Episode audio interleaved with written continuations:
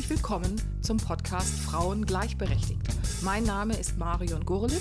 Ich bin die Gleichstellungsbeauftragte der Stadt Bad Oldesloe im Kreis Stormarn in Schleswig-Holstein. In diesem Infopodcast werde ich das Thema Frauen und Gleichberechtigung unter verschiedenen Aspekten gemeinsam mit meinen Gästen beleuchten. Heute habe ich Frau Sandra Dünnschede zu Gast, eine bekannte Autorin von Kriminalromanen und ich freue mich sehr, dass sie heute hier ist. Sie ist auch schon mehrfach bei den Frauenkulturtagen zu Gast gewesen. Herzlich willkommen, liebe Sandra. Dankeschön, liebe Marion. Danke, dass ich dabei sein darf. Die Freude ist ganz auf meiner Seite. Sandra, kannst du mir sagen, wie lange bist du jetzt eigentlich schon als Autorin von Romanen tätig? Das sind doch schon viele Jahre, oder? Ja, also mein erster Kriminalroman ist 2006 erschienen. Zu der Zeit habe ich allerdings noch studiert und ja, dann habe ich auch während des Studiums noch einen zweiten Roman geschrieben. Und als ich mit dem Studium fertig war, war aber relativ schnell klar, ich kann davon jetzt noch nicht so meine Miete bezahlen. Und deswegen hat es dann noch ein paar Jahre gedauert. Und ab 2011 habe ich dann den Schritt gewagt, tatsächlich mich selbstständig zu machen und nur von den Büchern und dem Schreiben und alles, was drumherum hängt, zu leben. Das ist ja eine mutige Entscheidung, sage ich mal. Was machst du denn außer Bücher zu schreiben? Ich weiß, du bietest Lesungen an und äh, was machst du noch, um deine Miete zahlen zu können? ja, also ich bin auch als Dozentin tätig, ähm, weil es mir ganz viel Spaß macht, eben von dem, was ich selber so gelernt habe, was ich so an Erfahrungen gesammelt habe, eben auch an andere abzugeben. Das heißt, ich bin äh, hauptsächlich an Volkshochschulen tätig, mache dort kreative Schreibseminare, auch regelmäßige Schreibwerkstätten. Und ergänzend dazu bin ich auch noch als Studienleiterin an der Fernuni hier in Hamburg an der ELS tätig und betreue dort einen Beltristikkurs. Das heißt, ich bewege mich eigentlich während meines Tagesablaufs entweder in meinen Geschichten mhm. oder in denen von anderen. Und bei so einer Schreibwerkstatt, die ich privat besucht habe, haben wir uns ja auch kennengelernt. Und genau. genau. Und ich habe gedacht, die Frau Dünnschede, die macht das toll und die hätte ich gerne auch in Bad Oldesloe bei den Frauenkulturtagen. Und wir hatten ja dann schon mehrfach das Vergnügen miteinander mit Schreibwerkstatt und beim letzten Mal auch als Online-Variante, was ich auch sehr spannend fand, äh, das durchzuführen. Das haben wir ja auch gedacht, so im Zuge von Corona weiß man nicht, wie viele dann tatsächlich in eine Präsenzveranstaltung kommen würden und auch bei Lesungen. Und sag mal, wie viele Lesungen bietest du so an im Jahr? Also es kommt immer so ein bisschen drauf an. Also dieses Jahr waren ja viele Präsenzlesungen schon wieder möglich. Und das Problem auf meiner Seite war nur, ich hatte kein neues Buch, was ich herausgebracht habe. Aber wenn ein neues Buch da ist und das steht jetzt im nächsten Jahr an, mache ich im Schnitt, würde ich sagen, pro Jahr zwischen 30 bis 40 Lesungen. Das ist ja wirklich eine Menge. Und, und wenn du dann, äh, sag mal so, bundesweit auf Lesereise bist, kommst du dann äh, überhaupt dazu zu schreiben? Oder ist es immer so, du schreibst ein Buch und in der Zeit kannst du keine Lesungen machen und dann kommen die Lesungen und in der Zeit ist es aber schwierig, um Büchern zu schreiben. Wie muss ich mir das so vorstellen?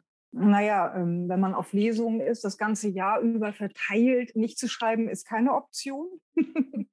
Aber ich merke schon an Tagen, ähm, wo ich Lesungen oder irgendwelche anderen Präsenzveranstaltungen habe, wo ich weiß, ich muss irgendwann um Uhrzeit X das Haus verlassen, dann ist man nicht so relaxed beim Schreiben. Und da ist es natürlich schon so, ich schreibe dann zwar, aber häufig ist es dann eher so, dass man vielleicht nochmal Passagen überarbeitet, wo man sagt, da muss ich jetzt nicht ganz so kreativ in dem Sinne sein. Denn wenn ein sag ich mal, eine Idee dann kommt und man ist zeitlich begrenzt, das stresst mich. Also das stresst mich extrem, ähm, wenn man nach hinten raus dann nicht die Zeit hat. Und das merke ich dann auch, dann werde ich auch ganz gnäckelig. Und von daher, ich, ja, ich muss schreiben, auch wenn ich Lesungen habe, aber ich versuche dann an den Tagen immer so ein bisschen, ja, vielleicht auch was zu recherchieren und mir da die Infos zusammenzuschreiben und jetzt nicht unbedingt, ähm, ähm, ja, am eigentlichen Manuskript zu feilen oder zu arbeiten. Mhm. Ja. Und wie ist das bei den Menschen, die in deine Lesungen kommen? Wie ist da so das Verhältnis Männer-Frauen? Kommen mehr Frauen oder mehr Männer zu Lesungen? Naja, ich glaube, das ist nicht nur bei mir so, sondern das erlebe ich selbst auch, wenn ich zu Lesungen gehe. Das ist doch sehr, ähm, ich will nicht sagen, das ist kein, kein schlimmer Begriff, aber frauenlastig ist, ja. Ähm, die Männer sehe ich immer so als die Mitgebrachten. Ähm, ich habe das gerade jetzt am letzten Freitag wieder gehabt. Da habe ich gedacht, oh, und sie machen das erste Mal so ähm, die Erfahrung einer Lesung. Das hatte er vorher so ein bisschen angedeutet. Und dann sagt er, ja, ich muss die, ja. Ah. also da merkt man dann manchmal so ein bisschen, dass die Männer die Mitgebrachten sind, wobei es auch da Ausnahmen gibt. Also es gibt schon auch Lesungen, die ich mache, die sehr gemischt sind, hauptsächlich allerdings tatsächlich dann am Schauplatz des Geschehens, weil ich glaube, da ist dann noch so die Verbindung ja zum eigenen Dorf, wo meine Krimis dann angesiedelt sind, dass man da dann auch ein paar Männer noch mehr mit anlockt. Mhm. Also ist dann sozusagen das Lokalkolorit dann auch entscheidend, dass sie kommen. Hm, also Auf jeden ich, Fall, ja. Mhm.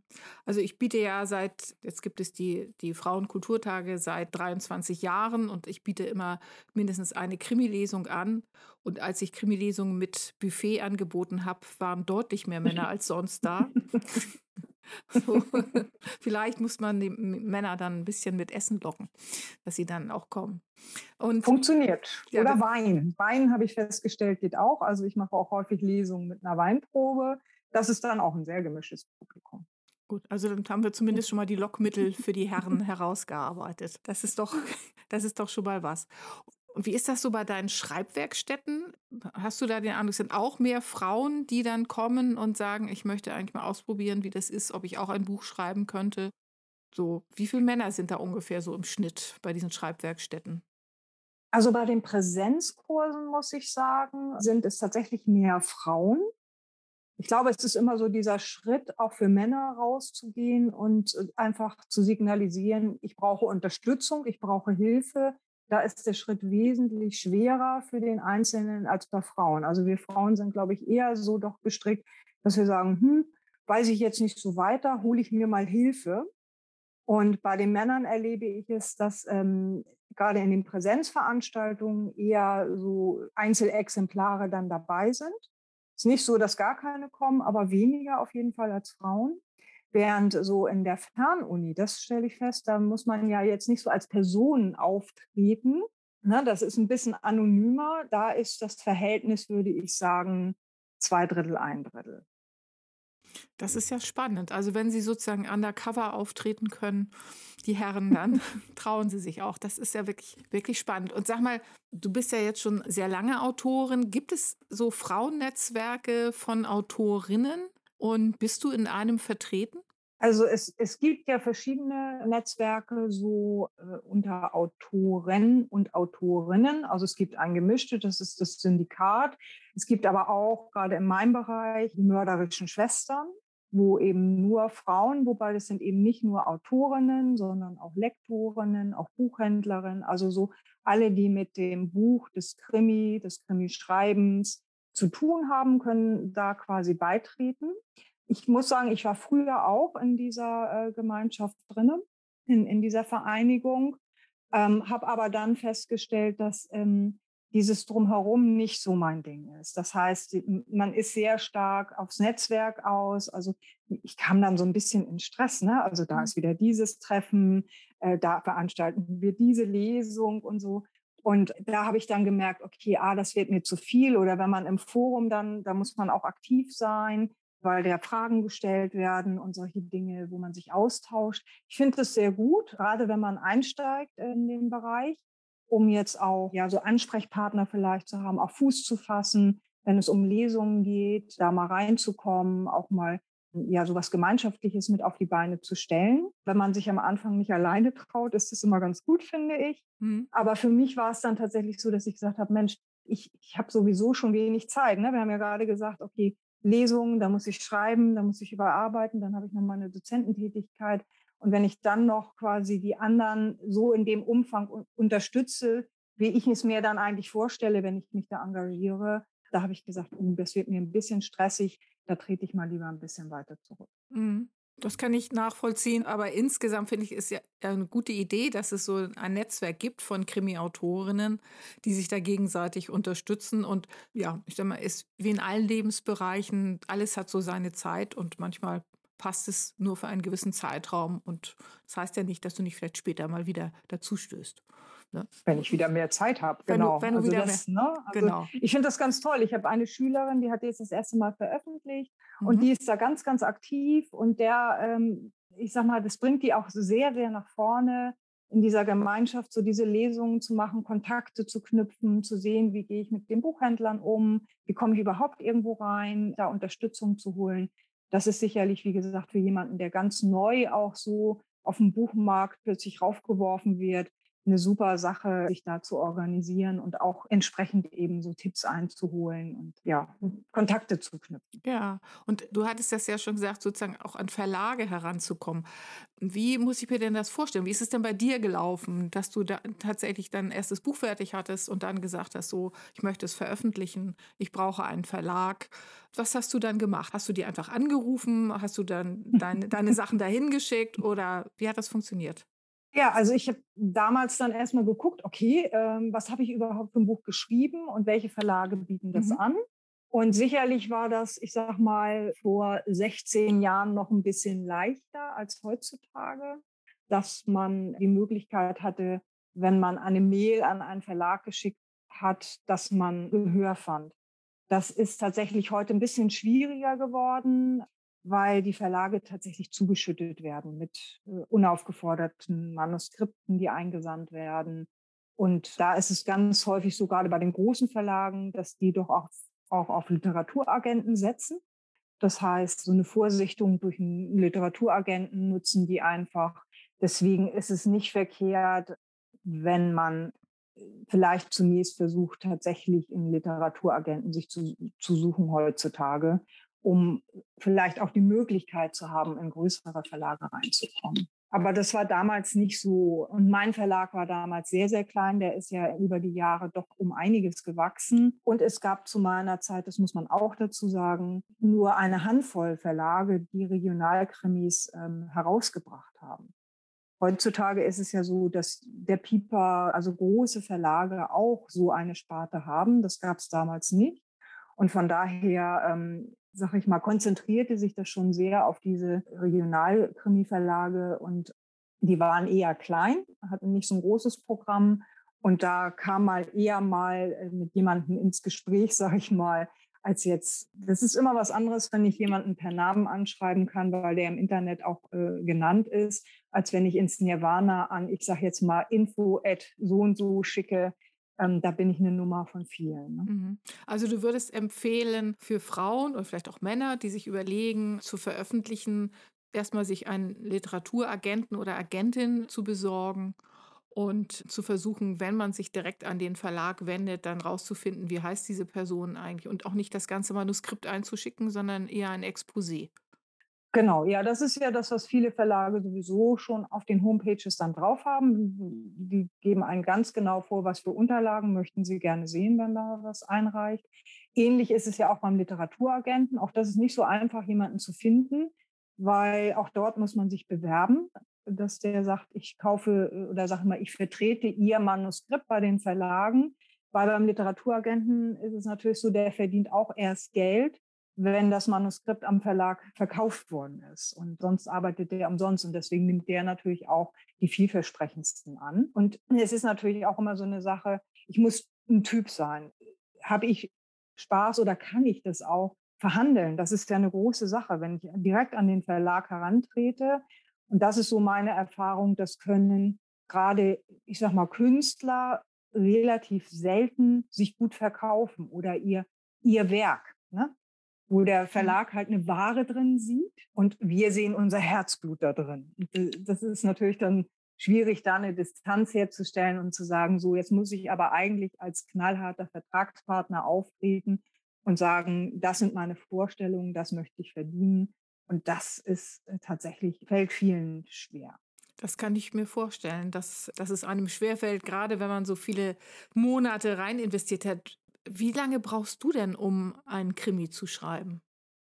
Also ich habe ja Serien und bei den Serien ist es sehr von Vorteil, dass man das Stammpersonal nicht jedes Mal neu entwickeln muss. Das heißt, es ist eben schon da und da spare ich mir natürlich dann die Zeit, diese Figuren auch entsprechend zu gestalten. Dann kommt es immer so drauf an, wie umfangreich ist die Idee, beziehungsweise wie gut kenne ich mich in dem Thema aus, was dann aufgegriffen wird. ich würde sagen, so von dem ersten Mal, dass ich was anfange, am Text zu tippen, bis das Manuskript soweit ist, dass ich es abgebe, vergeht in der Regel ein halbes bis dreiviertel Jahr. Das ist eine lange Zeit, die man da investieren muss. Und dann ist es ja verständlich, dass da das Herz dran hängt und dass man es eigentlich ja. nicht schön findet, wenn man irgendwas ändern muss. ja, das kommt immer darauf an. Wobei ich finde, also viele sagen mir ja immer, oh, und so Lektor, und kommt der denn und krekelt da dran rum oder so.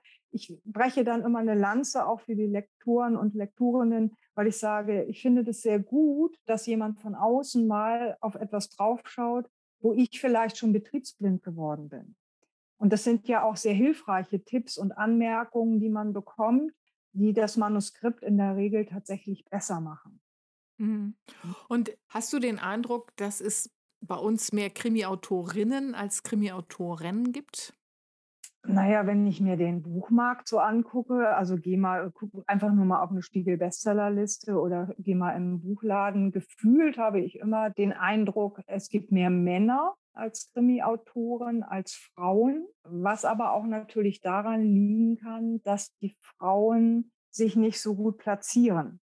Das hängt wieder damit zusammen, wie verkaufe ich mich beim Verlag, wie verkaufe ich mich vielleicht auch in der Öffentlichkeit. Ne? Also das, was, was worüber wir vorhin sprachen, mache ich Lesungen, wie trete ich da auf, spreche ich da mit der Presse, organisiere ich das vorher so ein bisschen.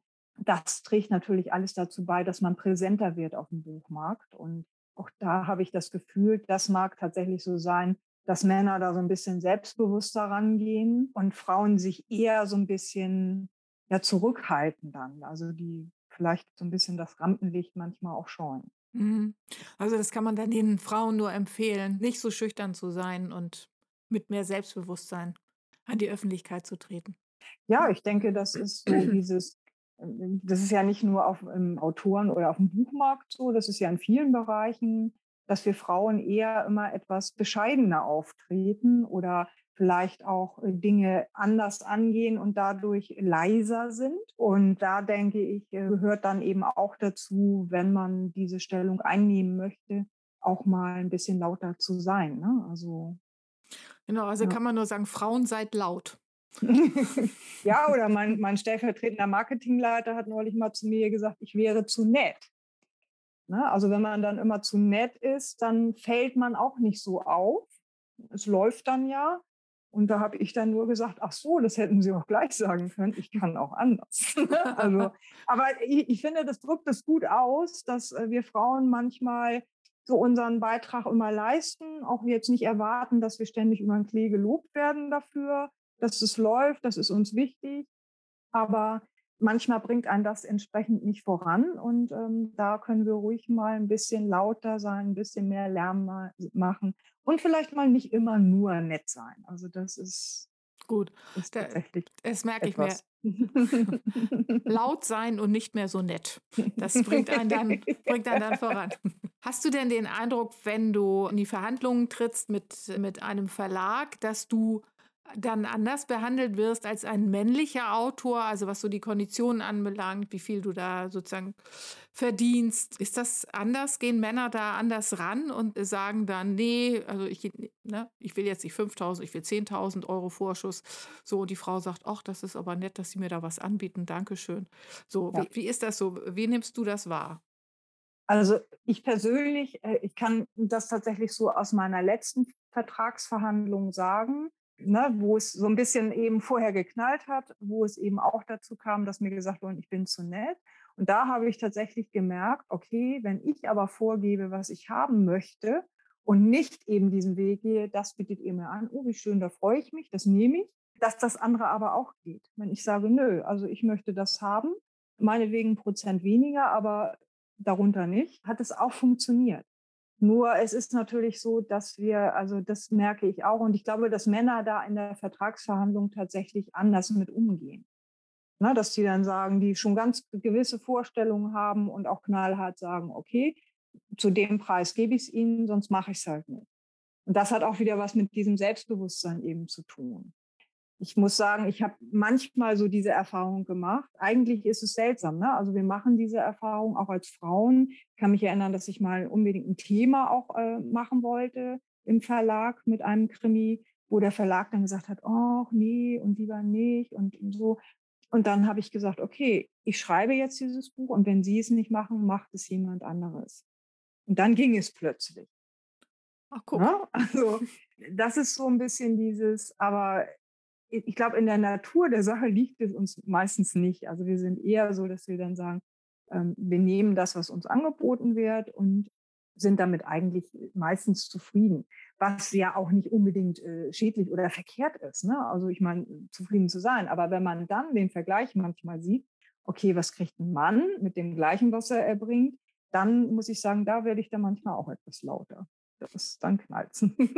das, das kann ich mir vorstellen. Und es wird ja wahrscheinlich bei einem Verlag, wenn ich als Autor, Autorin da bin, nicht so sein, dass, es, äh, dass ich weiß, was im Vertrag der anderen steht. Das ist ja nicht wie im öffentlichen mhm. Dienst, wo, wo das sehr eindeutig ist, wenn ich sehe, in welcher Entgeltgruppe jemand ist. Das kann ich auch übers Internet nachschauen, dass, ne, dass ich dann ungefähr einschätzen kann, wie, wenn ich mich bewerbe, was ich verdienen werde. Und ich weiß es auch von meinen Kollegen und Kolleginnen. Das wird ja bei euch nicht so sein.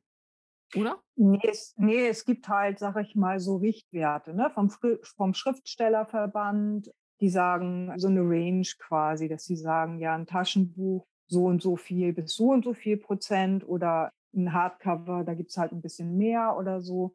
so. Aber es ist eine Bandbreite. Und wo weiß ich dann, wenn ich neu einsteige, wo, wo ich einsteigen soll? Ganz unten das wäre so der erste Gang, aber warum nicht mehr verlangen? Ich sage mal so, verhandeln ist natürlich etwas, viele gehen hin und kriegen einen Verlagsvertrag und meinen, sie müssten den so akzeptieren.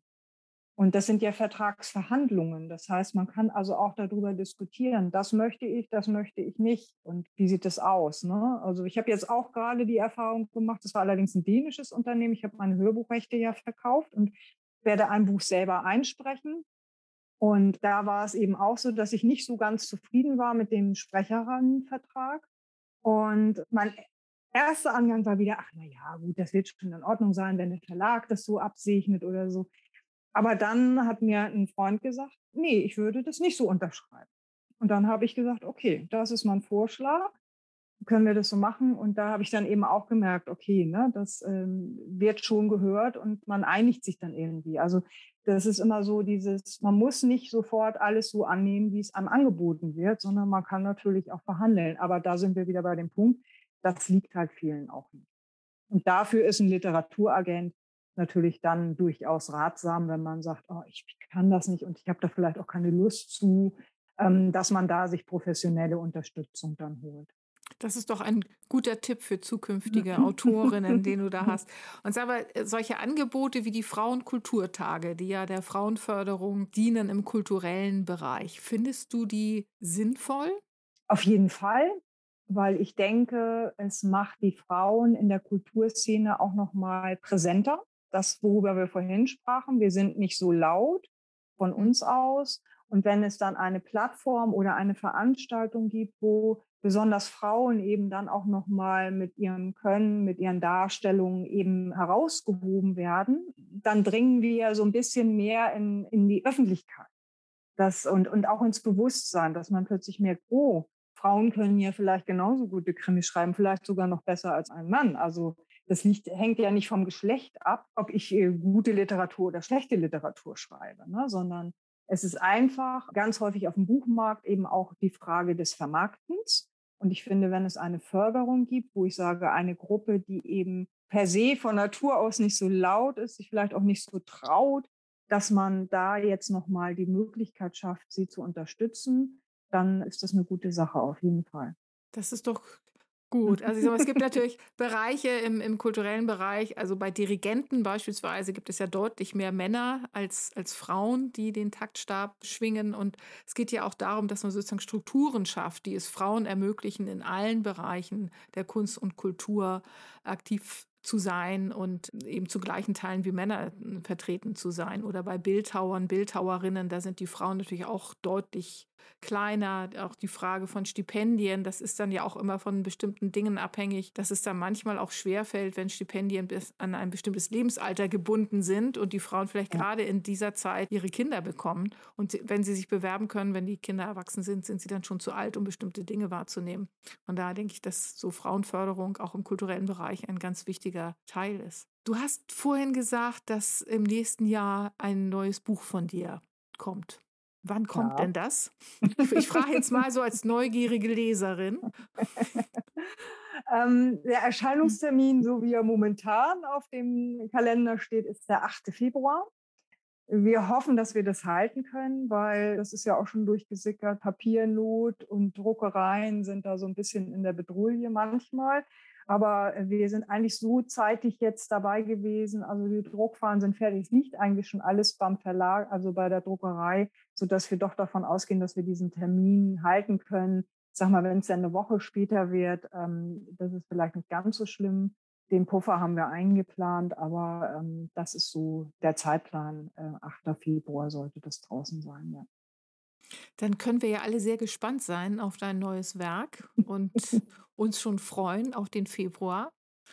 Und ich bedanke mich sehr herzlich, dass du dir so viel Zeit genommen hast. Ich weiß ja, du hast immer ja, ganz gerne. viel zu tun, du hast es ja vorhin aufgezählt. Vielen herzlichen Dank, liebe Sandra. Und ich würde mich sehr freuen, wenn wir uns auf jeden Fall auch noch einmal sehen, auch bei den Frauenkulturtagen Bad Oldesloe. Da komme ich gerne wieder zu Besuch zu dir, nach Bad Oldesloe. Gut, danke. Dann wünsche ich dir alles Gute.